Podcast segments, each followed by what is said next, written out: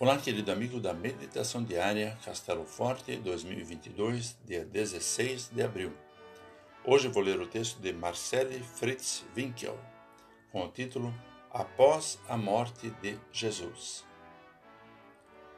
Quando, porém, chegaram a Jesus, vendo que já estava morto, não lhe quebraram as pernas.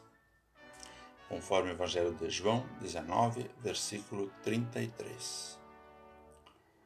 O sofrimento de Jesus foi imenso, mas sua morte foi mais rápida que o normal. Quando os soldados foram levados a apressar a morte dos crucificados, quebrando-lhes as pernas, Jesus já estava morto. Conforme a profecia de Isaías 53:13, nenhum de seus ossos seria quebrado.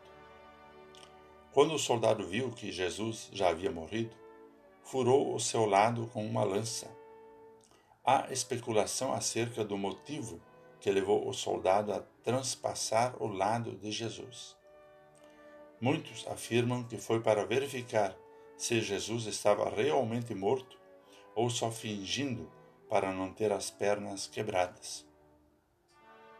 Contudo, mesmo sendo movido por maldade, Deus usou esse gesto para acabar com qualquer dúvida que pudesse haver acerca da morte e ressurreição de Cristo, para que ninguém tivesse motivo para alegar que Jesus foi sepultado vivo. Do ferimento saiu sangue e água.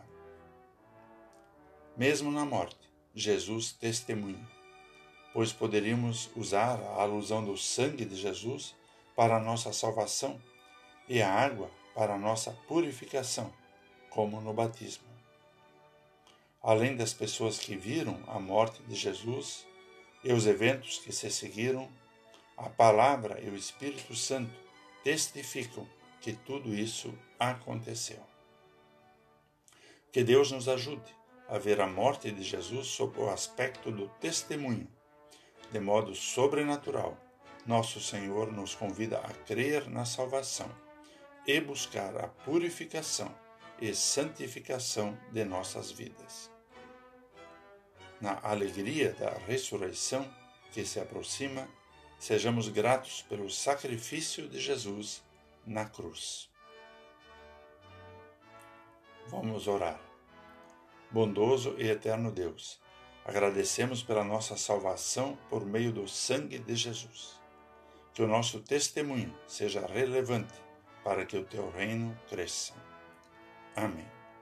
Aqui foi Vigan Decker Jr. com a mensagem do dia.